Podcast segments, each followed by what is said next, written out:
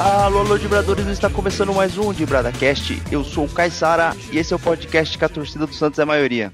Aqui é o 86 e que eu saiba, o único que pagou o Santos de Pelé foi o Palmeiras. Aqui é o Aguiar, que torce com o único time que tem o rei e o único time que parou uma guerra. Oi, aqui é Javé Nascimento, do canal Imparcialmente Santista. Tô muito feliz aqui por estar com vocês para poder falar bastante de Santos. É isso aí, Dibradores. Temos a nossa primeira convidada no podcast, a grande Isabel Nascimento, é, que veio aqui contribuir com a nossa pauta de hoje para falar do rei do futebol. Querendo ou não, são 80 anos da majestade. E aí a gente separou esse tema e convidou a Isabel para falar do Santos, porque ela é uma especialista especialista no, no Santos, né, Isabel? Conta um pouco pra gente aí da sua participação nas redes com o Santos. Bom, eu tenho o canal Imparcialmente Cientista, já tem três anos e pouquinho. E aí a gente tá batendo a meta aí de 30 mil inscritos. E eu fico muito feliz com isso, né? Poder falar bastante do Santos, mesmo conseguindo dar um olhar feminino, dar um olhar é, da mulher dentro do Santos, da mulher na torcida. Eu tenho um canal, eu escrevo também, eu tenho uma coluna no Diário do Peixe e tem um podcast que já, já tá chegando no quadragésimo episódio, eu e a Anitta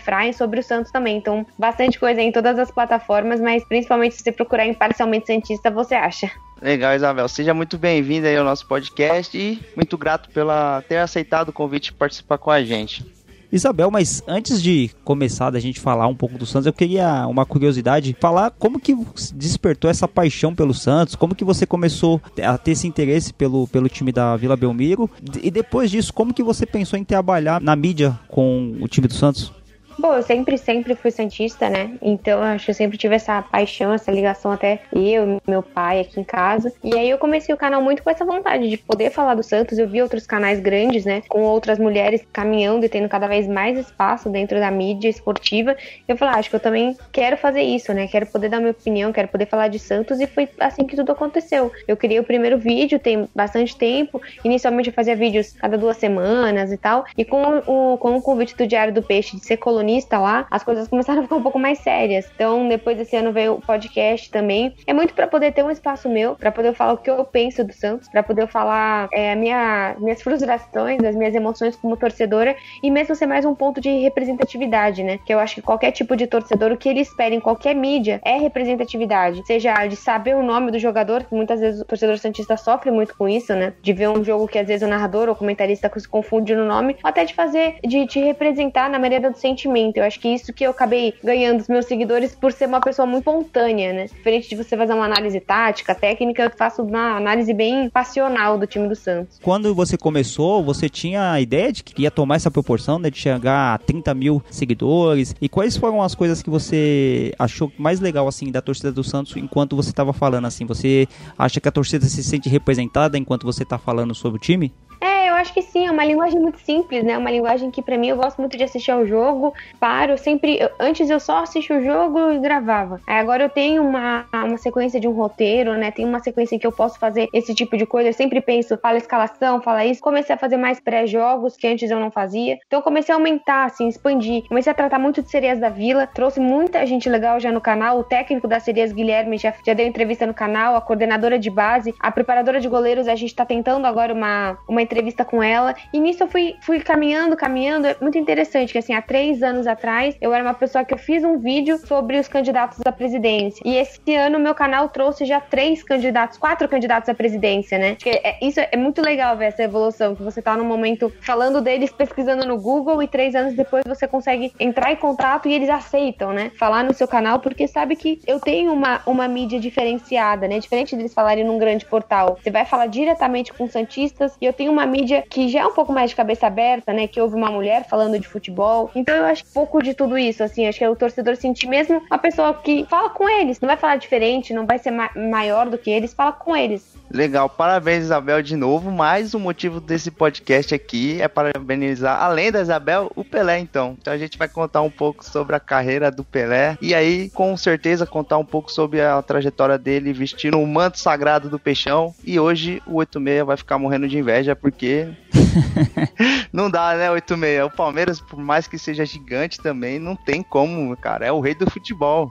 É, eu acho que nenhum time do mundo tem condição, né? E uma coisa que é bem específica do Pelé é que o Pelé não jogou em mais nenhum time aqui no Brasil, né? Jogou no Santos, depois foi jogar no, no Cosmos, né? De, de Nova York, foi um time comemorativo e tal. Então não tem aquela coisa, por exemplo, de alguns ídolos de alguns clubes que jogaram em mais de um. Tipo, o Sócrates jogou no Corinthians e jogou no Santos também, né? É, o Garrincha jogou no Botafogo, mas jogou em outro clube também. Então, assim, o Pelé, ele é o único do Santos por causa disso, por ser o maior jogador de todos os tempos, por ser quem ele é, com todas as contradições que o Pelé tem, ainda assim não tira o fato dele ser gigante. E ele só ter jogado no Santos, né? Eu, eu, a gente brinca às vezes, a gente. Ah, quem que é maior, o Santos ou o Pelé? Acho que no programa acho que vocês vão até poder discutir isso aí. Mas a figura do Pelé é muito representativa, né? Não tem como. Realmente o Palmeiras não tem Pelé, mas aí não, não fica só a cargo do Palmeiras. Nenhum time tem o Pelé, só o Santos que teve. É isso aí, 86. É bom você começar a admitir isso e principalmente que o Santos salvou, que a gente vai voltar nesse assunto aí. Mas de novo, toda, toda vez isso aqui, eu vou ter que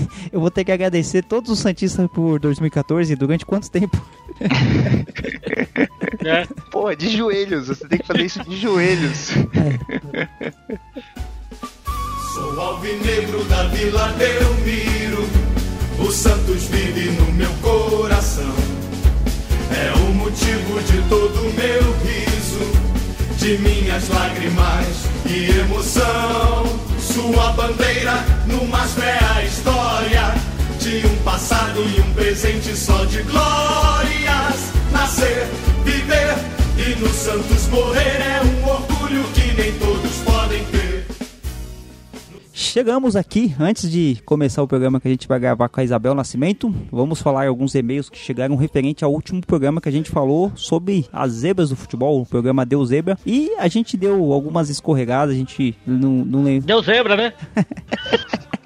bem bolado, Guilherme, bem bolado. O Silvio Santos gostou dessa sua piada, hein? Carlos Alberto está precisando de um está lá, você vai pra lá.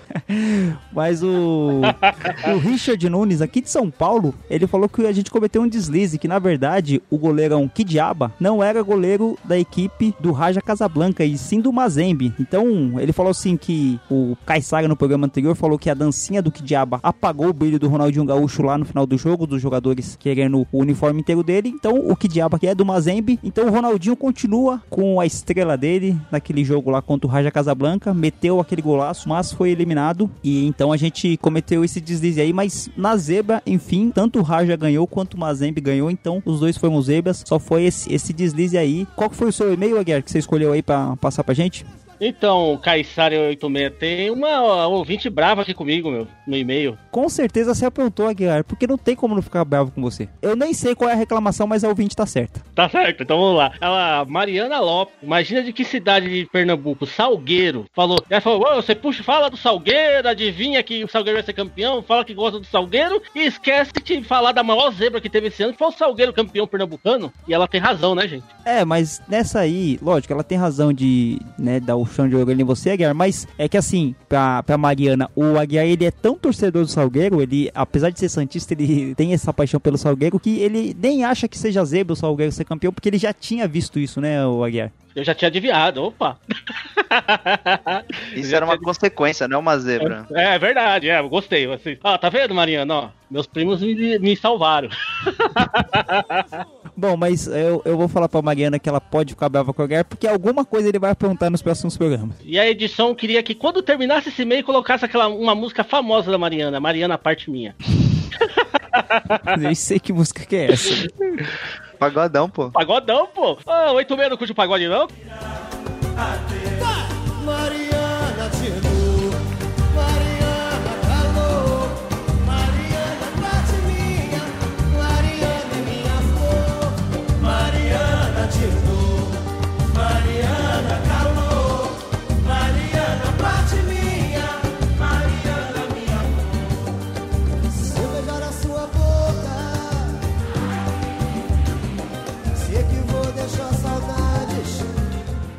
Bom, vibradores, voltamos para falar do rei do futebol, nossa majestade Pelé completando 80 anos e desses 80 anos, muitos deles dedicados ao futebol como um todo, mas ao Santos Futebol Clube principalmente e a seleção brasileira também aí levou o nome do Pelé todo mundo ou o Pelé levou o nome da seleção brasileira ao mundo, Aguiar? Eu acho que o Pelé levou porque a seleção brasileira antes do Pelé era uma seleção simples aqui da América do Sul, vamos ser realistas.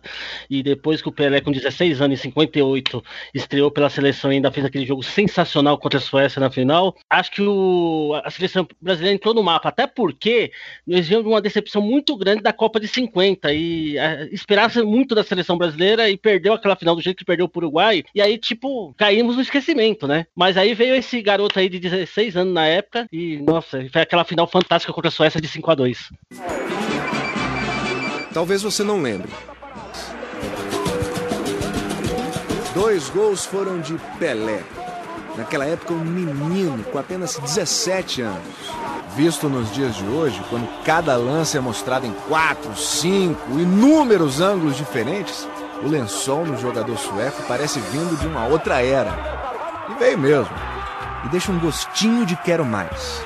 Sueca. Vai carregando agora com o Zagalo pela ponta esquerda. Tem a brecha. Rolou para Zagalo. Zagalo espera a marcação do médio adversário. Passa por ele agora para dentro da área. Vai carregando. Bola recuada para Newton Santos. Nas proximidades da área. Tenta levantar para Pelé. Escorregou na hora para no peito domina. Drible espetacularmente. Vai tirar a tira. Gol!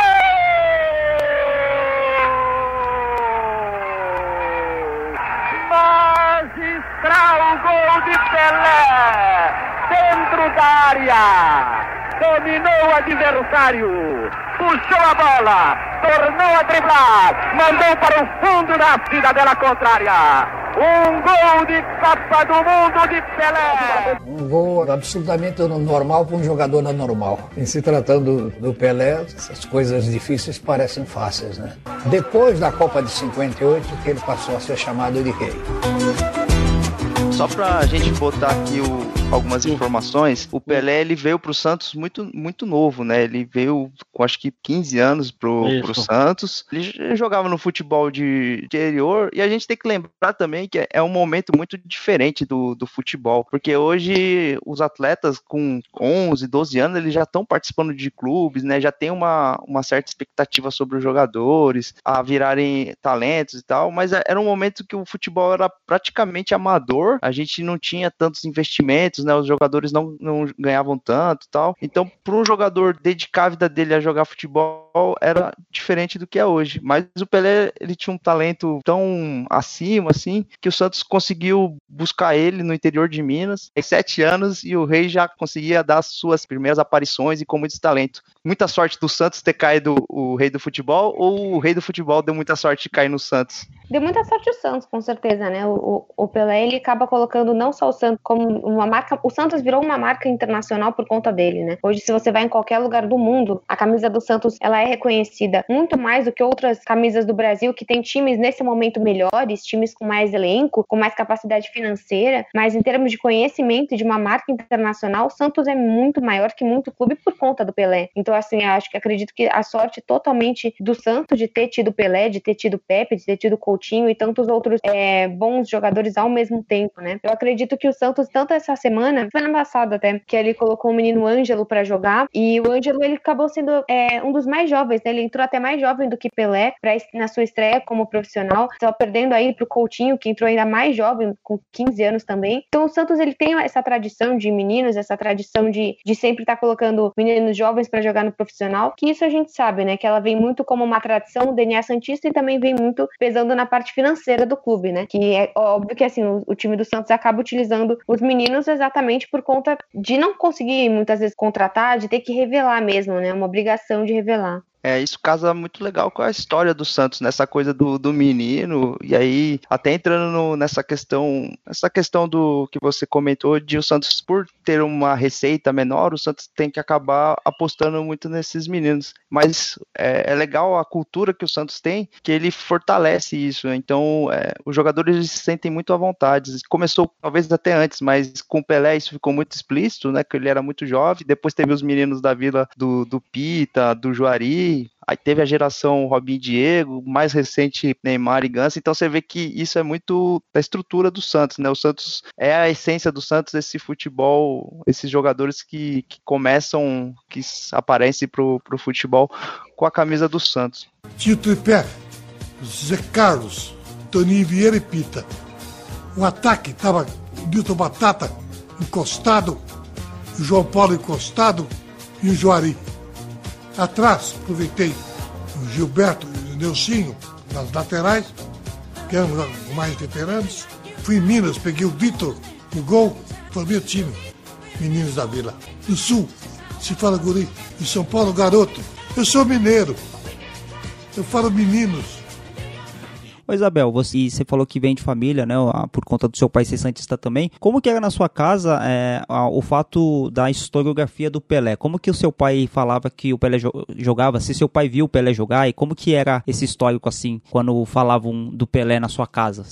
Olha, aqui em casa, assim, meu pai é extremamente cientista, mas ele pegou pouco do Pelé. Né? Por mais que ele tenha mais de 60 anos, ele disse que ele pegou o título de, de 73, mas assim, logo depois o Pelé acabou já é, acabando a carreira. É claro que ele viu alguns jogos, mas a gente tem uma transmissão diferente, né? Não é como a gente tem hoje, com a facilidade que a gente tem, com as cores e tudo que a gente tem hoje. Mas eu sempre ouvi muito, muito, assim, da paixão, da entrega, da, de parar a guerra, todos esses grandes clichês que se tornaram clichês, mas que na verdade são históricos, né? Não são lendas. É tudo que aconteceu aconteceu, né? Com o gol que o Pelé não fez, com tudo isso que vocês falaram também da Copa, né? Na Suécia e tudo. Então, eu acho que vem uma, uma relação e até assim, o Santos, ele, felizmente, né? Ele não foi fixado como apenas o time do Pelé, e foi, começou uma era de mostrar um, um time que revela muitos jogadores, né? Então, eu acho que assim, o Santos, infelizmente, tem horas que ele fica muito na história, muito atrás, né? Atrás do que aconteceu, na sombra do passado, mas é que também tem a questão de você pensar que se não fosse o passado, o Santos não estaria onde está hoje, né? Quando o Santos revela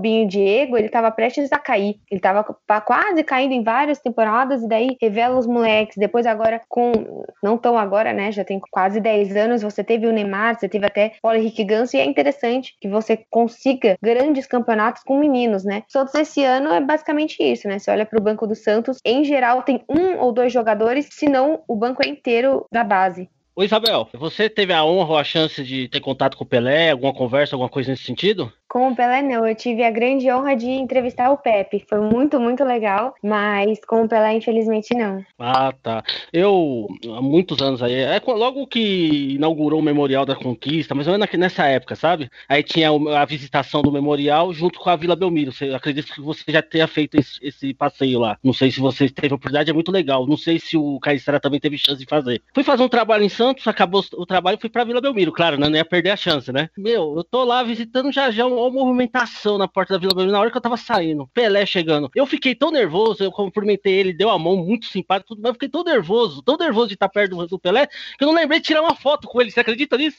De tão nervoso que eu fiquei. Essa história aí tá parecendo muito mentira, viu, Guerra? Não, mas é verdade, é verdade. Eu, eu trabalhava na, na, época do sindicato, eu fui lá resolver um negócio no posto de gasolina ali perto ali do da Santa Casa ali, né? De, de Santos, que é atrás da Vila Belmiro. Aí depois que acabou o serviço, é claro, aproveitei e fui fazer a minha visita lá na Vila Belmiro, não ia perder a chance. Bom, quando, quando a Isabel foi entrevistar o Pelé, porque com a ascendência que ela tá tendo, logo mais ela vai ter essa oportunidade, você faz essa pergunta pro Pelé, tá, Isabel? Sim, com certeza. Tomara. É. Pode deixar, vou ver se ele lembra. Às vezes pode... o Pelé tirou uma foto sua. Vê se ele lembra do, do cara meio com vergonha, gordinho, chorando na Vila Belmiro é. de emoção. Não, eu tava. Não, naquele, não, não, não, não tem como ninguém é. encontrar com ele e você ficar. Oi, tudo bem? Sabe? Achei... É, eu lembro, às vezes, encontrar com jogadores que na época, imagina, eu encontrei com o Lucas Lima, imaginação. Na época do Sam, obviamente, né? Sam, eu não ia estar nem aí pra ele. Mas assim, e eu fiquei nervosa, fiquei super, super, super vermelha de encontrar com ele. Encontrei com o Marinho também uma vez, assim, é claro, o Marinho, e foi ano passado, né? Ele nem tava tão como ídolo, assim, como ele tá esse ano, mas a gente fica, né? É legal, porque, como infelizmente, o futebol masculino hoje, muito diferente do feminino, parece que ele vive em outro mundo, né? É muito inacessível. Então parece realmente você encontrar, é uma coisa muito legal pro torcedor, porque acabou tendo uma distância tão grande de você conseguir falar, empresário, assessor, eles ganham muito muito, é uma coisa tão, tão fora da nossa realidade. Quando você encontra, você fala, caramba, né? É real, é gostoso mesmo. Ah, é muito bacana, assim. Nossa. E só pra falar pra esses meus dois primos queridos aí, é, eu tenho foto do dia. Não tirei com o Pelé, mas foi aquela foto que eu tenho com o baleinha que vocês ficam falando que eu sou a terceira baleia. Tá lembrado agora? Ai, ai, mas é. Nossa, eu ia também, ó, tem uma coisa, mas aí eu já era bem mais novo, tá? Eu fui com meu pai no estádio da Portuguesa, foi um preliminar de jogo lá, e tinha aquela, aquela seleção de sêniors que o Luciano do Vale, que comandava, era dono, né, da, da seleção. E eu tive a chance, acho que foi o Pelé entrou, jogou uns 10 minutos naquela partida, então eu posso falar que vi o Pelé jogar ao vivo, pelo menos 10 minutos. Não, mas o Pelé já tinha o quê? Uns 40 e tantos aí? Ah, ou mais já, até. tava, ah, já, já tava chegando aos 50, eu acho, sei lá. Mas, ah, pelo menos uns 45, 46 anos já tinha. Camisa branca da Vila no ataque. Enfiou para Pelé, derrubado, pênalti! Penalidade máxima! René, quando Pelé tentava invadir a área, por trás e roubou o rei da bola. Marca o árbitro pênalti contra o Vasco. E agora vamos ver quem vai cobrar o pênalti, Leonardo. Parece que Pelé não quer cobrar a penalidade máxima. Carlos Alberto vai lá para o campo de defesa. É Pelé o que parece quem vai cobrar o pênalti. Carlos Alberto consulta todos os jogadores do Santos. Pois é, deixaram o Pelé envolvido entre todos os jogadores vascaínos e na fogueira, para que ele possa então, de penalidade, decretar a esse tão esperado, almejado e agora poderá acontecer. Milésimo gol. Apita o árbitro, correu Pelé, chutou. Pelé,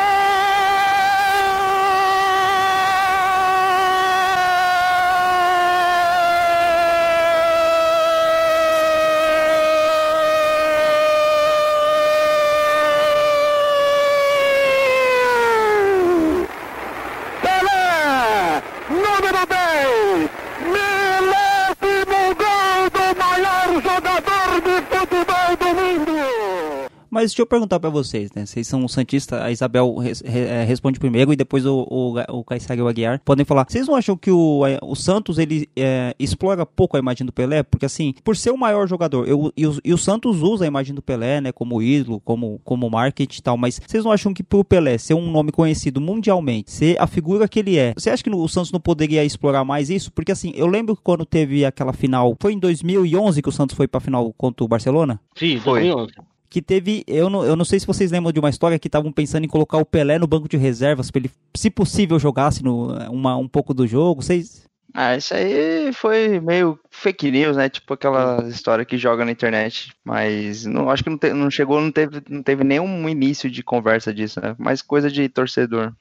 Sim, mas então, qual a opinião de vocês referente à, explora, à exploração no sentido de, de investimento, assim, que o Santos pode fazer com o Pelé ou não faz aí? Co- Como que você vê isso, Isabel, dentro do Santos? Então, a questão que a gente tem que entender sobre o Pelé é que a marca Pelé não é dele, né? Então, o Santos, eu acho que ele faz o possível pra isso. Ele até tem, né? Ele colocou, tem, tem o Mengalvio, tem também tem o Coutinho, tem o Pepe, todos esses dessa época, né? Estão nessa categoria de ídolos do Santos, né? Ídolos eternos. E o Santos até que faz bastante coisa, né? O Santos é um time que precisa da sua história. Até porque tá é, desde o quê? Três anos aí que não tá ganhando nada. Então ele precisa muito disso pra você chamar mais torcedores pra mostrar também a história. Porque hoje as pessoas acabam questionando muito: ah, o Messi é melhor ou não? É o Messi ou o Cristiano Ronaldo? Todo mundo fala assim: ah, é, mas ele não queria ver o Messi jogando lá atrás ou queria ver o Pelé jogando agora. Mas é que a questão é pra você cativar um menino hoje de 11 anos com a imagem do Pelé é muito difícil, né? Você tem uma imagem muito pior do que você mostrar pra ele um jogo do Messi. Então por isso que eu acho muito bonito o Santos ter essa, essa maneira de restaurar sempre o passado pro torcedor e pra ter mais torcedores. É, 86, é a- a Isabel falou tudo aí, mas referente à marca, né, pro Pelé, pra marca Pelé, é, ela, não, ela não tem uma necessidade tão grande de estar vinculada ao Santos, e eu acho que até existe uma certa orientação para não ficar muito clubista mesmo a imagem do Pelé. Então, quando ele vai trabalhar essa imagem, ele vai preferir seleção brasileira, que é uma coisa mais abrangente, porque se o Pelé ficar comprando muito a Santos, Santos, Santos, ele pode acabar afastando torcedores de outros times. Então, para o Santos, lógico que é muito interessante ter muita imagem do Pelé vinculada, mas talvez para a instituição, né, para a marca Pelé, não seja tão interessante ficar muito vinculado ao Santos. Apesar de, de ser inseparável, fala de Pelé, fala de Santos, mas em alguns aspectos eu acho que eles não colocam tanto essa questão justamente para você não, não tirar o torcedor de outras agremiações, né, criar uma antipatia, digamos assim. Até que o Santos dá sorte nisso, porque o Santos não é um time que sofre antipatia, não tem aqueles antes e tal, como outros times acabam pegando mais. Mas acho que tem muito essa questão, né? E o Pelé, quando a gente fala Pelé, a gente não tá falando só do, do ser humano, né? Como ele mesmo próprio diz, né? não tá falando só do Edson ali. Você tem toda uma mística envolvendo ele e muitos interesses. Enfim, é uma situação um pouco mais complexa. Acho que, como a Isabel falou, o Santos faz na medida do possível para trazer essa, essa história, mas tem um limite nisso. Concordo aí com a Isabel e o Caissara falaram, entendeu? Eu só, assim, eu acho que até que o Santos usa bastante a imagem do Pelé dentro do possível, que é questão de direitos, tem um monte de coisa envolvida, né, por trás de tudo isso. Eu acho que quem não usa a imagem do Pelé devidamente deveria usar mais é a própria CBF, entendeu? Os próprios veículos de imprensa do Brasil inteiro não usa, acho que não dão o valor que o Pelé tem lá fora, não dão o valor devido aqui dentro. Fizeram agora um monte de reportagem porque o Pelé tá fazendo 80 anos, mas um Pelé, pelo que ele significa, o que, que ele fez pelo futebol brasileiro, não só pelo Santos, mas pelo futebol brasileiro, ele teria que ter uma mídia bem maior. Eu já vi vários países fazer campanha usando o Pelé para levar uma Copa do Mundo e a própria seleção, a CBF não, não, usava a imagem do Pelé. E eu também, um pouco aí, eu sei que o Caissara vai torcer o nariz, que ele fala que eu sou chorão, e um pouco disso aí também é a imprensa corintiana que tem uma dor de cotovelo do caramba. Mas sempre com essa história do que o Santos é odiado, segundo do Aguiar. Eu tenho certeza. Não estou falando todos, principalmente os jornalistas novos, mas os antigos, fala de Pelé, fica nervoso, você pode ter certeza que pode, porque 10 anos. É, ó, 10 é... anos do Corinthians sem ganhar do Santos deixou muita gente nervosa, viu? É que a imprensa é corintiana, né? E o Pelé, a vítima preferida do Pelé sempre foi o Corinthians, então os caras ficavam bravos. Sim, com certeza. Pô, mas, cara, é... eu quero trazer esse assunto aqui, aproveitando. Caro Aguiar e Isabel, como deve ter sido bom pra essa galera, porque imagina você passar 10 anos só batendo no rival, cara. Imagina, a gente sentiu isso um pouquinho com a geração Robinho e Diego, que o Santos pegou ali um, acho que uns 2, 3 anos de, de invencibilidade. Mas, cara, imagina 10 anos você pegar o rival e já com 3 pontos, contando com 3 pontos no bolso. Deve ter sido muito bom essa, essa fase pro torcedor Santista. Ah, sim, com certeza. Agora a gente sente o oposto, né? Não em relação ao municipal, mas só sempre que o não ganha um clássico. Isso faz muita falta. É você poder ganhar um clássico é, é, um alívio muito grande, né? Uma força diferente de ganhar qualquer outro tipo de, de jogo. É, o, o clássico, independente da competição, o, o próprio jogo ali, ele tem uma vibração, ele tem uma história diferente. Às vezes o jogo pro campeonato não tá valendo tanta coisa, mas ganhar clássico, acho que o futebol é uma dessas coisas que se resume muito em clássico, em jogo grande, né? Ganhar é sempre bom, mas essa torcida do Santos nessa época deve ter ficado mal acostumada, porque o Santos passou 11 anos sem, sem perder pro Corinthians e, e assim, ganhando de forma contundente várias vezes. Cara, que sonho isso. Agora Pelé. Limpo e...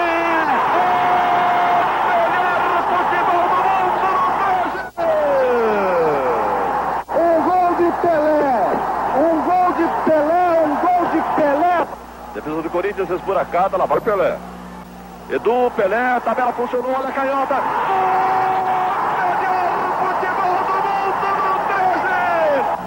Esse de clássico aí eu não, não vou poder falar muito, eu não, não tenho tanta essa memória estoica a respeito dos clássicos. Eu queria falar um pouco do que a Isabel tinha havia dito, né? De essas comparações que fazem com o Cristiano Ronaldo e com o Messi. Você pega os números do Pelé, né? Tipo, é, eu não sei quantos gols tem o Cristiano Ronaldo e o Messi, mas eu, eu acredito que eles têm um. Ah, o Cristiano Ronaldo deve ter uns 600 gols na carreira, uns 700, assim, não sei quantos gols deve ter. Mas uma pessoa falar que o Pelé não, não jogava tudo isso, até o Felipão, né? Uma vez ele fez uma brincadeira, né? Que no tempo do Pelé é, amarrava cachorro com linguiça, mas você pega um cara que fez 1.281 gols, ganhou três Copas do Mundo, tem é, o seu nome, aonde o Pelé vai, ele é reconhecido. A pessoa que falar que o Pelé é um jogador mediano, que naquela época não, não se jogava bola direito, alguma coisa assim, é de uma é de uma canalice gigante. Como que, você, como, como que vocês enxergam isso aí quando as pessoas. Porque vocês devem ouvir muito isso, né? Quando fala do Pelé, fala assim, ah, mas não era tudo isso. Quem sabe, isso, que nem a Isabel falou, né? Se o Pelé jogasse hoje, como que ele, que ele seria? Eu fico pensando assim, eu acho que não tem como comparar assim, porque o, o Pelé realmente é um cara que não vai haver outro no mundo, não, não tem jeito.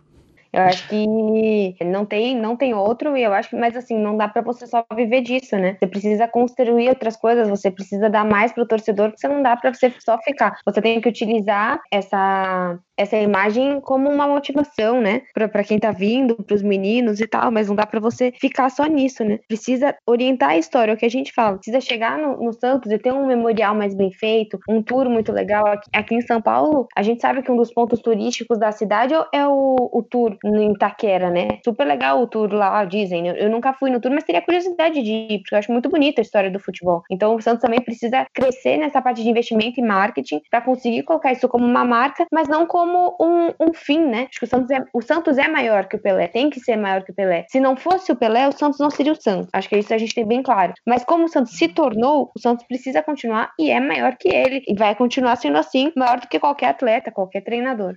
Ô Isabel, você acha que o fato do time do Santos estar localizado na cidade onde está e não aqui na capital, você acha que atrapalha um pouco disso, eh, os negócios, o marketing? Porque dizem que quando o Santos vem jogar no Pacaembu, a, a, o número de torcedores é bem maior do que quando joga na Vila. Você acha que isso tem alguma coisa a ver? Eu acho que isso poderia ser mudado muito tempo atrás, jogar mais no Pacaembu. Mas o Santos, ele, ele assim, tem, a sua, tem as suas características por ser da cidade de Santos. Eu acho que poderia sim mexer mais com a internacionalização da marca, jogar mais jogos para cá. A gente sabe que os estádios lotam aqui, mas que também não dá para vir para cá sempre, porque o aluguel do Paquimbu é muito caro. Então você precisa de uma maneira ou de outra você conseguir falar com as duas torcidas, né? Não que sejam duas torcidas separadas, mas você consiga, é, você sabe que tem mais torcedor em São Paulo do que na Vila Belmiro. Então você precisa jogar aqui, mesmo que seja, é que assim, independente de onde o Santos joga, o Santos tem que lotar 70% do estádio. E é uma coisa que o Santos não faz. Então você precisa cativar mais esse torcedor, entender por que, que o torcedor não vai para o estádio, você conseguir mudar isso.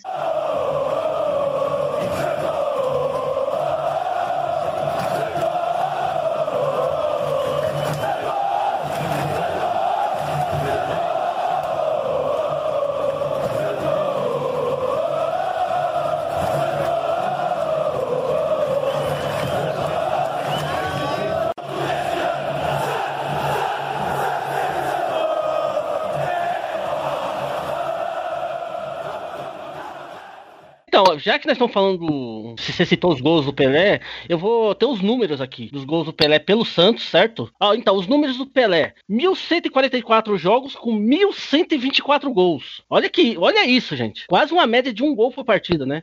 Seleção brasileira, 114 jogos, 95 gols. E pelo Cosmos, 108 jogos e 63 gols. Esses são os números do Pelé em, em gols, né? É uma coisa incrível, né, Isabel? Ah, sim, é uma coisa que é inimaginável, né? E hoje até é. se você compara as, as contratações que o Santos e vários clubes fazem, ah, não, mas ele fez um gol em 15 jogos, né? Você tem esse tipo de. Não, ele, ele é muito bom, ele fez dois gols nas, nas últimas temporadas. Fala, meu, é que assim, não dá pra você comparar, é impossível você comparar, não tem como, né? Acho que também a gente fala muito do próprio Pelé, mas o time também do Santos é, sempre foi muito bom ao lado do Pelé também. Não dá para você simplesmente só colocar o jogador, porque também tinha uma equipe inteira muito embalada, né? Então é realmente de, é uma disparidade absurda que eu acho que qualquer um merecia ver. Eu acho que a gente tem isso em vários esportes, né? Quem gosta de tênis tem para sempre aí um Djokovic, Nadal e Federer para você falar, putz, eu assisti, né? Quem não viu o Michael Jordan tem o LeBron James e quem, quem não viu o Pelé, infelizmente vai ver, talvez aqui no Brasil, né? Ver Neymar, ver outros jogadores, mas nunca vai ter visto Pelé. Eu acho que é por isso que a gente tem que ser muito feliz com todas as épocas do nosso clube, porque a gente não sabe quando isso vai acontecer novamente. Eu acho que o Santos, ano passado, o Santos de São Paulo, fica marcado, né? É legal você ter essas características no futebol, você poder falar que você estava lá, né? Que você assistiu. Eu queria voltar nessa questão do, do Pelé e toda a mística que tem nele, referente à comparação que o 86 fez, né? Com os jogadores atuais. É engraçado porque, assim, é, existe sempre uma, uma, uma tentativa de desmerecer, né? Os feitos de algum atleta, de alguma pessoa. O Pelé realmente, talvez ele não tenha sido o jogador com mais talento, e eu vou, eu vou me explicar antes que vocês fiquem chocados. Mas, assim, o, o, o que o Pelé fez na época dele é muito gritante, porque, assim, ele já era, quando ele já estava em atividade, ele já era considerado o rei do futebol, né? Isso é um pouco raro, porque alguns atletas começam a ganhar tamanho depois que, que param de jogar, porque começam a, a buscar comparações e começam a faltar. Mas no caso do Pelé, não, ele já já na Copa do Mundo de, de 1970, ele já chegou com, aquela moral de ser o rei do futebol. E é muito grande isso, né? A gente vê isso raramente com, com atletas acontecendo. E com o Pelé eh, foi dessa forma. E a questão do Cristiano Ronaldo e do Messi, assim, acho que eles são jogadores assim excepcionais, eles são grandes gênios também, mas é difícil você comparar com, com os feitos do Pelé, porque o momento do futebol é bem diferente. O, e o Pelé fez tudo que fez na época que ele fez, eu acho que torna até mais relevante, porque era um jogo que tinha muito mais contato físico, até por questões de, de televisão, de replay. Então era um jogo que o, a marcação era muito mais física, muito mais contundente. Se eu não me engano, acho que teve um, o cartão amarelo nem existia ainda em algum período. Não, não, não lembro se na época do Pelé já funcionava assim, mas o que o Pelé fez fez nessa época, eu acho que torna ainda até mais gritante do que o Cristiano Ronaldo e o Messi fazem hoje, porque eles têm muito apoio da tecnologia em questão de, de melhorar a performance física, de treinamentos mais específicos, tudo muito mais profissional. E o Pelé ele conseguia fazer tudo isso naquela época. Então, acho que o Pelé, quanto mais a gente lê, quanto mais a gente se informa sobre o Pelé, maior, maiores ficam os feitos dele conforme também a gente avalia o nível do futebol atual, né? Eu acho que nesse momento que a gente começa a avaliar os confrontos, seja de Série A, desde o regional, a gente já fica meio surpreso, né, com o nível que a gente assiste. E cada vez mais a gente começa a assistir jogos tão ruins, jogadores às vezes muito valorizados, às vezes você não tem tanto esse talento, né? Acho que também é, é questionável também o nível do futebol brasileiro atualmente. Isso que o Caissara falou é um, um, jogador com 16 anos, né? Acho que foi o, o Aguiar que falou com o Pelé, foi com 16 anos pra Copa do Mundo, né? É, Copa Suécia. Em 2010 tinha-se a esperança de ir Ganso ou ir o Neymar, né? E eles eram bem jovens e se questionou essa maturidade que eles poderiam ter ou não ter, né? Então aí se ficava se, ficava se falando, né? Mas eles jogam bola, eles jogam bem, então teria que levar e tal. E você levar um jogador de 16 anos para a Copa do Mundo, quando há alguns anos atrás, acho que oito anos atrás, né? A Copa de 50, o Brasil tinha tomado uma derrota, né? Tinha sofrido uma derrota em pleno Maracanã. Você levar um jogador desse, esse cara, ele não podia ser só bom de bola, ele não podia ser só um craque, ele realmente era um gênio. Ele era alguém alguém fora do comum de, de qualquer coisa que já, já tinha se visto. Aí depois o Pelé foi jogar, jogou 58, aí ganhou em 62, aí em 66 o Brasil perdeu e em 70 o Pelé voltou a jogar. É, acho que vocês devem ter essa informação melhor do que eu, mas parece que em 70 o Pelé estava contundido. Aquela Copa não foi a Copa do Pelé, né? Foi a Copa do Garrincha.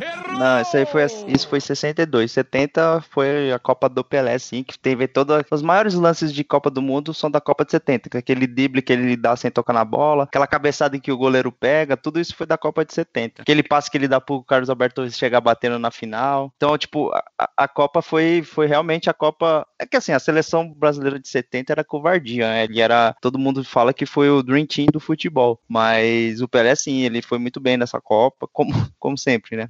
Mas assim, por exemplo, em 62, que então 62 foi a Copa do Garrincha, que foi aqui em Garrincha jogou muito bem. Sim.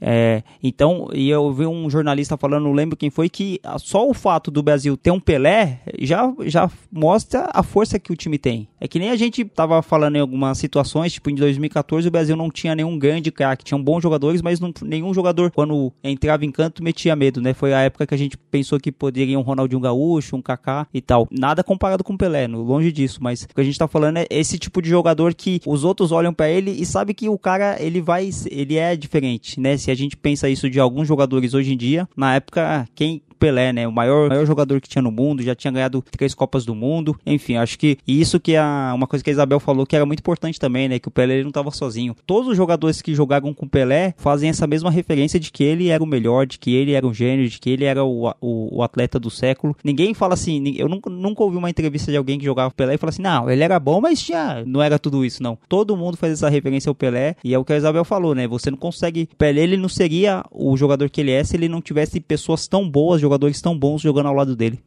É, com certeza é muito importante para qualquer atleta, né, estar no entorno positivo, estar no entorno que favorece. E aí, com a qualidade que ele tem e outros jogadores têm, isso acaba ficando mais, mais visível ainda. Né? Você dá aquele passe e o cara faz o gol, vira assistência. Você dá um passe e o cara erra o gol, some do, das estatísticas também. Então, você jogar com pessoas qualificadas, é como o Pelé, entre aspas, deu a sorte da carreira inteira pegar jogadores muito bons no Santos, né? O Santos também era uma máquina. É, Coutinho, Pepe, Dorval, enfim. Dava até pra você decorar a escalação do, do Santos de tanto que você já ouviu falar. E na seleção brasileira não era diferente. Então, assim, o Pelé era aquela pessoa especial, né? Ele é uma pessoa especial. Então, por onde ele passou, ele encontrou pessoas que especiais também que fizeram, fizeram essa história, fizeram essa magia que, que a gente tá, assim, quantos anos depois que o Pelé parou de jogar lembrar, a gente tá aqui falando dele, a televisão tá lembrando toda hora. Então, é inegável a relevância que, que o Pelé tem para a história do futebol. Olha, mestre, é o mestre de nós todos, né? Eu sou da mesma filosofia do Pepe. O Pepe diz que ele é o maior goleador da história do Santos, né? Por que, que você é o maior goleador? Ele falou, o maior goleador, o Pelé. Ele falou, o Pelé é lenda, lenda não vale. A verdade é assim, dia eu conversei, eu ganhei a chuteira do Pelé e entrei no lugar dele lá no San Siro, no Giuseppe Meazza, como preferirem, em Milão. Um aniversário de 79 anos do rei Pelé, é, deveria ser feriado nacional. Só que hoje o mundo mudou e as pessoas esqueceram que sem ele a gente não estaria aqui. Nem você, que é o maior ídolo do Maradona, acha que ele foi melhor que. Isso aí eu falei pro Maradona. Depois do Pelé, pode ser você, pode ser Garrincha, tem uns aí que você vai brigar. Mas- Comparar o Rei Pelé com o Messi é perda de tempo. Não, não, não, não, não esquece, Pelé. É maneira de comparar. Eu respeito o Messi, realmente se trata de um jogador fora de série. É que é, é difícil, é difícil falar do Pelé, porque seria fácil, né? Mas é difícil falar do Pelé. Joguei com ele, joguei contra. Ele, meio segundo, ele raciocinava. Era um negócio de louco o que ele fazia dentro do campo. Esquece, esquece comparações. Uma vez também quiseram, queriam comparar, me lembro, o Ronaldinho, quando estava naquela fase Sim, fantástica. 2004, 2005. Tudo bem, mas pera, termina a sua obra, depois aí, aí compara o Pelé. Mas não tem, não tem, esquece. Pra mim, isso aí, eu, eu vou morrer e não vou ver um jogador fazer o que o Pelé fazia dentro do campo. Ô Isabel, falando, trazendo um pouco pro, pros temas atuais, né? A gente tá falando do Pelé, mas a gente começa a falar do Santos também. Eu queria saber de você, é, qual que foi o melhor time que você viu do Santos e qual que foi o pior? Nossa, muito difícil, muito difícil de comentar. Eu acho que a gente teve alguns times bem complicados, assim, que eu assisti lá pra 2008, por aí. Com certeza, o melhor é o campeão de 2011, né, da Libertadores. Não tem, tem como, assim, a gente... Não importa se ano passado você jogou bem ou não, mas na, em 2011 você tem... É, é engraçado, porque esses últimos anos você olha o time do Santos e fala, caraca, tipo, não, não é... Hoje, você olha pra ele e fala, meu, só tem moleque, não tem nada nesse time. Mas é embalado, acho que, assim, o time do Santos hoje, ele não é um time muito grandioso, mas diferente até, né, tem, tem um palmeirense aqui com a gente, é muito diferente. Você nota o time do Santos hoje extremamente mais barato, mas com muita mais vontade do que o, Palmeiras. O Palmeiras tem muito mais potencial do que o Santos, todo mundo sabe disso. Mas o, Santos tem muito mais empenho na hora do jogo. né? Você pode falar, cara, o cara, o cara corre, o cara se mata. O time do Palmeiras não tanto. Então acho que o pior eu não consigo eleger, mas o melhor que eu vi com certeza é o de 2011. Mas você não teve nenhum time assim é, do Santos que você pensou assim, nossa, esse time aí é, vai ser rebaixado, esse time aí não tem nenhum que se salva assim, tipo, não, não teve isso pra você. Você sempre achou que o time do Santos teve é, bons e maus jogadores, mas sempre foi um time aguerrido, sempre foi um time que jogou pra frente. Ou você não, nunca teve é, esse medo do Santos ser rebaixado? Olha, sinceramente, assim, no início do ano, a gente, todo Santista tava com receio esse ano. Então, não, é assim, jogou um Paulista mais ou menos, tava com, não, não encaixou com o perfil do Gesualdo, isso foi muito mais um, erro de diretoria e não um erro do profissional. Então, eu acho que o Santista esse ano, se você falasse pro Santos, é um G9, um G10 ser top, o Santista falava sim, né? Hoje, é claro, a gente às vezes fica em quinto lugar e tal, mas a gente sabe que a gente não tem elenco pra isso, até mesmo por ter as, as questões na FIFA, né, os bloqueios na FIFA e tudo mais. Então, eu tenho certeza que muitos anos o Santista tem muito medo, mas um time especial, que o pior time que eu já vi, eu não, não lembro exatamente. É, só emendando a pergunta aqui, né, que a Isabel falou desse, desse bloqueio. Você acha que um time igual o Santos, com a grandeza que o Santos tem, poderia passar por uma situação igual essa? Vocês, não acham que é, um, que é uma falta de, de senso da diretoria deixar Isso da diretoria eu não tô falando de agora, tô falando de, do histórico de, de diretoria. Vocês pegar um time do tamanho do Santos e passar por uma situação dessa? Ah, é muito vergonhoso, né? Porque o Santos, apesar de não ter a mesma receita que outros clubes, né? Como Palmeiras e Flamengo, que estão no momento melhor, mas o Santos tem receitas, né? O Santos tem condições. É que acontece de ficar fazendo muita negociação por emoção, sabe? Contrata jogador tipo Brian Ruiz para ganhar um salário alto e, e, ele não rendeu, é Cueva, sabe? É, é, erro atrás de erro e aí chega uma hora a conta chega, né? E assim, o Santos, entre aspas, tá dando muita sorte porque tá conseguindo se livrar, né? Tipo, tá conseguindo subir na tabela com o elenco que tem. Mas a situação do Santos é bem delicada aí. O Santos tem alguns jogadores com uma qualidade assim questionável e, e tá queimando etapas com os jogadores da base, que é o que mais me preocupa, assim, né? Tem jogador hoje no elenco do Santos com 16 anos, assim, era para ele estar tá terminando a sua formação ali para daqui um dois anos, três anos chegar no profissional mais pronto. E agora ele tá, tá sendo lançado e a gente sabe, né, que, que futebol não é só parte técnica, não é só o que o cara sabe jogar, tem, envolve muito é, emoção, muito o psicológico. De repente, um jogador que tem potencial, ele é lançado nessa fogueira aí, começa a, a, ser queimado pela, pela torcida, apesar que a torcida do Santos tem bastante paciência, mas a gente não, não é ideal, né? Você queimar etapas e é, fica uma situação bem preocupante financeiramente e tecnicamente depois, porque acaba tendo esse resultado. O, você falou que né, na sua casa seu pai é Santista, a família é toda Santista ou só seu pai? Não, aqui em casa é só meu pai. É, qual que é o nome do seu pai? Desculpa. Antônio. Ah, meu pai também é Antônio. é famoso Toninho também? Sim, sim, sim. Ah, então, acho que seu pai vai ter chance de escutar esse áudio. Eu vou falar uma coisa aqui, um pouco do Santista que eu sou, né? Porque eu, eu e o Caissara, a gente briga muito. O Caissara, ele é mais realista. Ele lida com números, essas coisas. Então, ele, ele tem uma visão mais realista e eu tenho uma visão mais apaixonada pelo Santos. Entendeu? Vamos dizer assim. Assim, indiscutivelmente, o Caissara, ele é muito mais pé no chão do que eu. Né, Caissara? É, você concorda sim, com é. isso? Não, né? não, é difícil, né, cara? Ser mais pé no chão que você, pra falar a verdade. Não, mas é que, não, é que é o seguinte, mas eu ia falar, mas o, o, assim, eu acho que o Santos tem uma história interessante, né? É, fora vários é, recordes que o Santos já bateu, tem o rei do futebol, o único grande clube do mundo fora de um grande centro, né?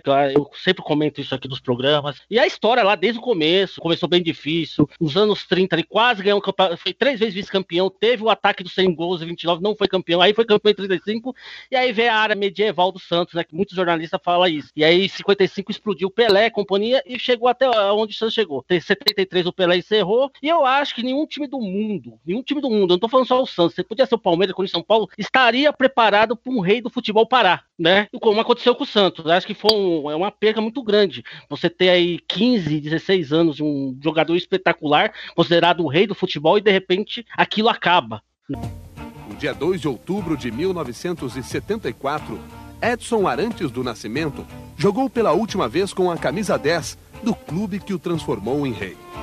Seria a primeira despedida como profissional, três anos antes do adeus definitivo no Cosmos de Nova York. O palco era a Vila Belmiro, que Pelé tornou famosa. O adversário, a Ponte Preta, pelo Campeonato Paulista. Naquela noite, Pelé teve uma atuação discreta. O jogo não tinha nenhuma importância, nenhuma pompa. Pelé realizou 14 jogadas comuns, mas uma imagem ficou na memória de todos. No meio de campo, Pelé pegou a bola, se ajoelhou, abriu os braços e agradeceu. Pelé diz adeus ao futebol, minha gente. Tira a camisa 10, que ele honrou, dignificou, vem de fronte das sociais do Santos Futebol Clube. Obrigado, Pelé. Obrigado pelo futebol maravilhoso que você deu a este mundo. Falta olímpica de Pelé. E aí veio os garotos da Vila 78, certo? E eu peguei uma fase complicadíssima do Santos. Teve o título de 84, que o Santos já tava ali patinando, já vindo aqueles times horríveis, daí depois.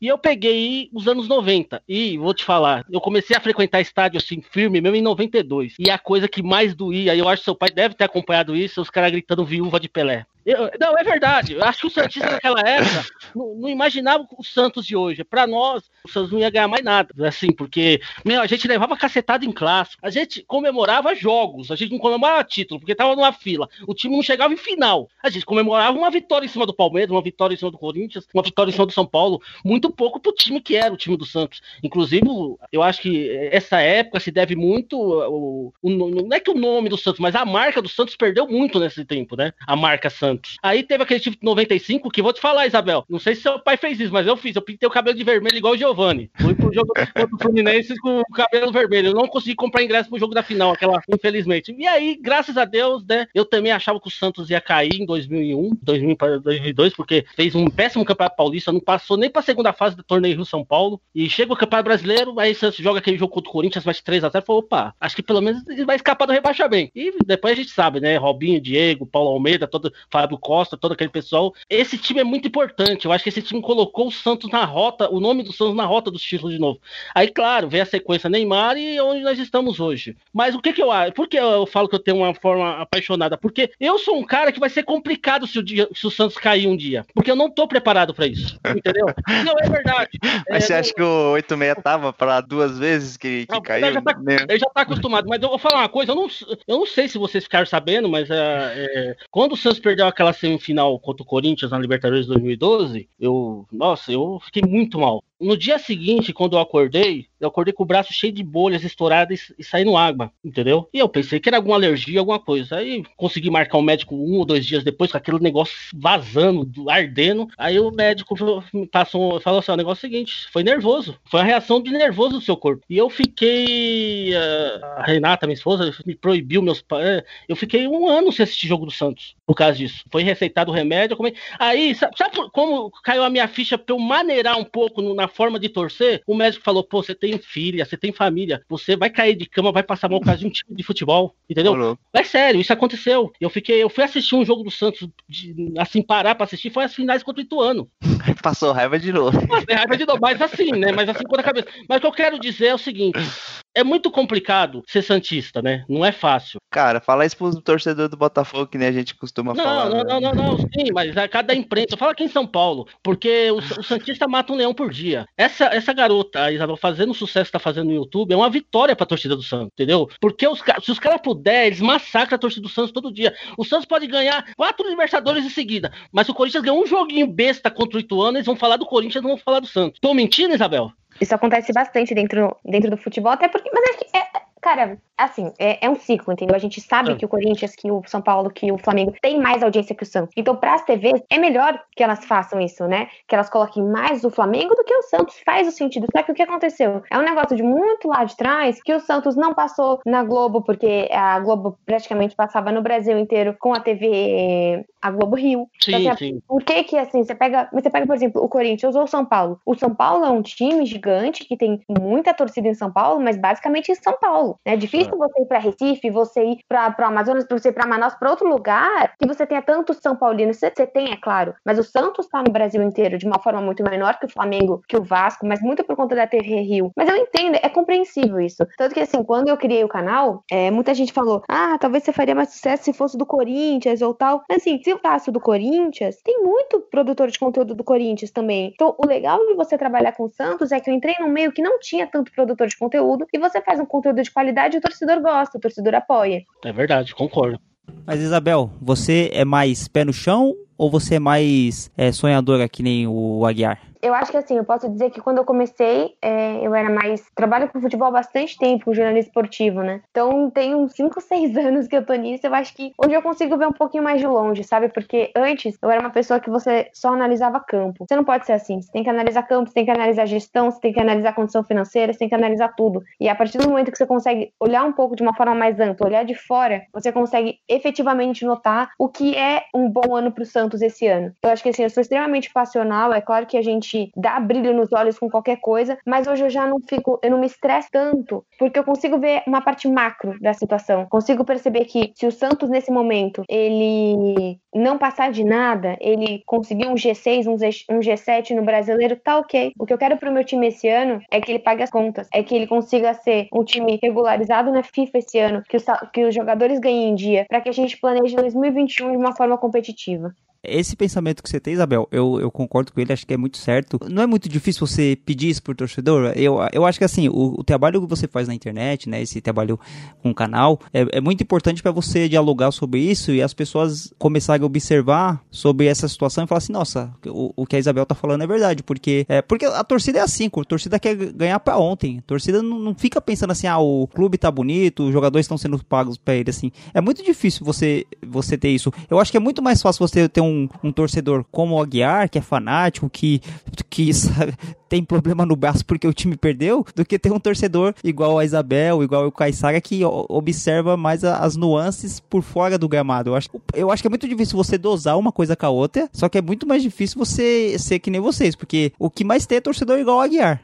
Eu acho que todo mundo tem seu espaço. Então eu acho que assim, desde a pessoa que, ah, que vai acreditar que qualquer outro jogador possa fazer a diferença, eu acho que é importante. É importante que todo mundo, é importante que todo mundo faça a sua parte. Independente de você ser passional, se você acreditar ou não. Eu sou hoje mais passional porque eu entendo mais da parte de gestão, entendo mais da parte financeira do clube, né? E que bom que eu tenho isso, mas e que bom que tem os torcedores que vão ganhar de 3 a 0 um jogo e vão achar que a gente vai ser campeão e tá tudo bem, sabe? Eu acho que o Santos o que ele precisa é conseguir conversar com qualquer tipo de torcedor. Você pensa em trabalhar com futebol, Isabel, algum, algum dia, ou, você, ou só mídia mesmo? É, em questão de trabalhar dentro do clube? Isso. Ah, eu penso sim, eu gostaria muito de trabalhar dentro da parte de marketing e comunicação do Santos. Faço o MBA hoje de marketing e gestão de projetos digitais, né? Mesmo para conseguir algo nesse sentido de futebol, é, me aperfeiçoando mais, até porque quanto mais a gente se aperfeiçoa como pessoa mesmo, eu sei que eu consigo passar um conteúdo melhor para quem está me acompanhando, né? A gente precisa ser, ter um diferencial para conseguir passar algo também que some para quem está me assistindo.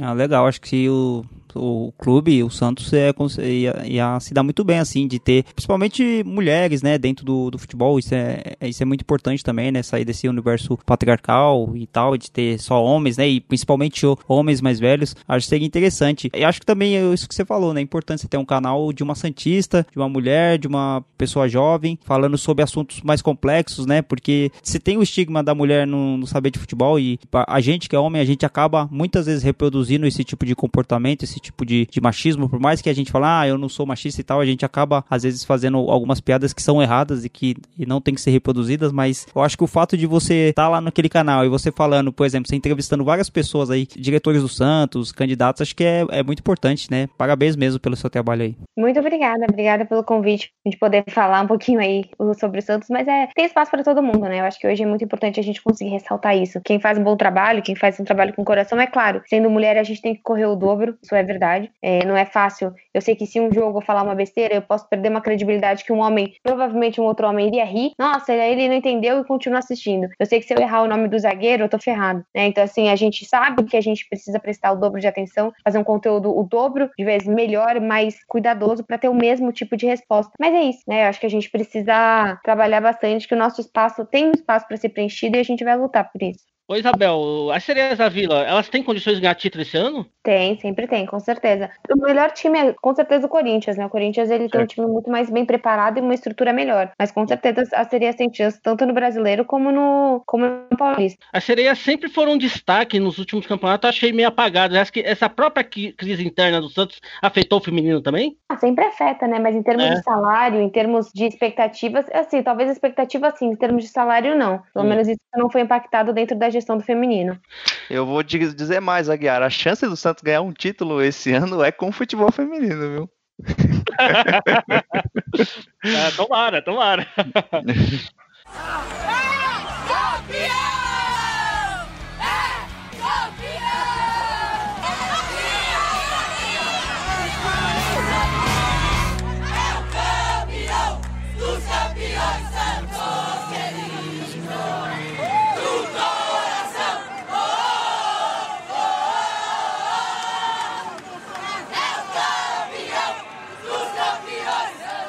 Como que você vê essa ascensão das mulheres no, no, nas mídias esportivas, né? Parece que a Band vai ter um, uma equipe só de mulheres narrando. Lógico, a gente sabe que é, é difícil, né? Porque, por exemplo, eu, eu, sempre falei assim, ah, eu não gosto de jogo de mulher porque eu acho o jogo de mulher é feio, é chato. Só que assim, na época eu achava isso, mas eu tenho certeza que isso era por conta do fato da, da sociedade ficar reproduzindo isso, que mulher não sabe jogar futebol. Então, você quando ia assistir o jogo da mulher, você tinha aquele filtro de que era ruim, porque você era induzido a pensar dessa maneira. É que não é jogo jogo de mulher, é futebol. Eu acho que é isso que a gente tem que alterar um pouquinho, entendeu? Não é jogo de mulher, assim, é simplesmente futebol da mesma forma que o futebol masculino. Eu acho que muitas pessoas que não conseguem entender o futebol dessa forma é porque não se dão o trabalho de assistir ao futebol feminino. Eu, eu é. penso muito nesse sentido que, assim, a gente tem que pensar como que o produto futebol feminino é passado. Muitas vezes é. a imagem é ruim, às vezes a câmera é aberta, muitas vezes você não tem um foco, você não tem uma transmissão decente. É claro que você vai achar o futebol mais lento. Então acho que a gente tem que pensar muito no, no produto e conhecer o produto fica até uma covardia você comparar o futebol feminino com o masculino, porque assim, o masculino aí tem anos e anos de investimento, de preparação e tal, e o futebol feminino ficou um pouco de lado, agora que tá começando, e agora você quer comparar um com o outro. É, isso não, não é nem adequado, né? A gente precisa dar investimento pro, pro futebol feminino, tudo, e aí depois lá na frente você vai ver que ele tem tanta qualidade quanto o masculino, ou mais até. Mas enfim, é, queria só agradecer de novo a sua participação, muito legal ter aceitado o convite, participar com a gente, continuar fazendo esse trabalho importante pro, pro torcedor Santista, saber mais do Santos. Eu, eu, acabei vendo alguns vídeos do seu canal, é muito interessante. Então, só agradecer mesmo a participação, Isabel. Imagina, obrigada a vocês aqui para poder estar tá uma hora aqui falando do Santos, eu que agradeço. É, legal, Isabel. E a gente agradece realmente né, a, a, participação. A gente pede desculpa se a gente, em alguma coisa, a gente falou alguma besteira, assim, né? Demos alguma mancada, mas é muito importante. E acho que, assim, depois, fazia tempo que a gente não trazia convidado. Acho que a gente teve alguns convidados no começo, assim, mas a Isabel foi. Quando a gente retornou agora, é uma convidada e a gente já estreou com uma convidada nota 10, é, dialogando bastante com o canal dela. É, realmente, Isabel, queria te parabenizar mais uma vez, te agradecer muito, te pedir desculpa se de repente a gente falou alguma besteira aqui. E a gente queria que você deixasse seu recado aí, falasse pra torcida do Santos. A gente quer te agradecer muito. Bom, agradecer a vocês e boa sorte também, muito sucesso aqui com o podcast. E minha edição é Isabel Nascimento, imparcialmente Santista. Instagram, YouTube, também o podcast Alvinegras da Vila. Legal, Isabel. É, novamente, muito obrigado. A gente vai encerrando aqui o nosso podcast e a gente deixa o convite aberto aí futuramente se quiser vir falar de qualquer outro assunto relacionado a futebol, porque tenho certeza que você é Santista, mas você não fala só do Santos, né? Então, convite aberto aí para qualquer outro momento você tornar para falar sobre outro assunto de futebol. E quando for falar com o Pelé, Isabel, não se esqueça de perguntar do Aguiar. É verdade. Pode deixar. Perguntarei sim. Cidade pequena do meu estado também. Sereno, calmo, manhoso, ordeiro como ninguém. Nasceu Pelé, nasceu Pelé, nasceu Pelé, nasceu Pelé. A maravilha negra de um mundo novo, rei de um grande povo, amante do futebol.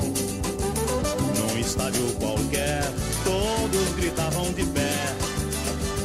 Vai Pelé, vai Pelé, vai Pelé. Ele com humildade, sombrio e sem vaidade, dominava a bola no peito e no pé. Olhava um companheiro deslocado, não dava passe que não fosse acertado. Aí a torcida vibrava com seu lançamento, sentindo a emoção da partida em cada momento. Corria os 90 minutos causando emoções, impondo a arte que trouxe de três corações. Mas percebendo o momento, o gramado deixou. E a torcida gritando com ele chorou. Na sua tristeza estava estampada alegria. Tantos anos de glória nos gramados que corria. O rei agora está nos braços da família. O rei agora está nos braços da família. A maravilha negra de um mundo novo, rei de um grande povo, amante do futebol. No estádio qualquer, de pé.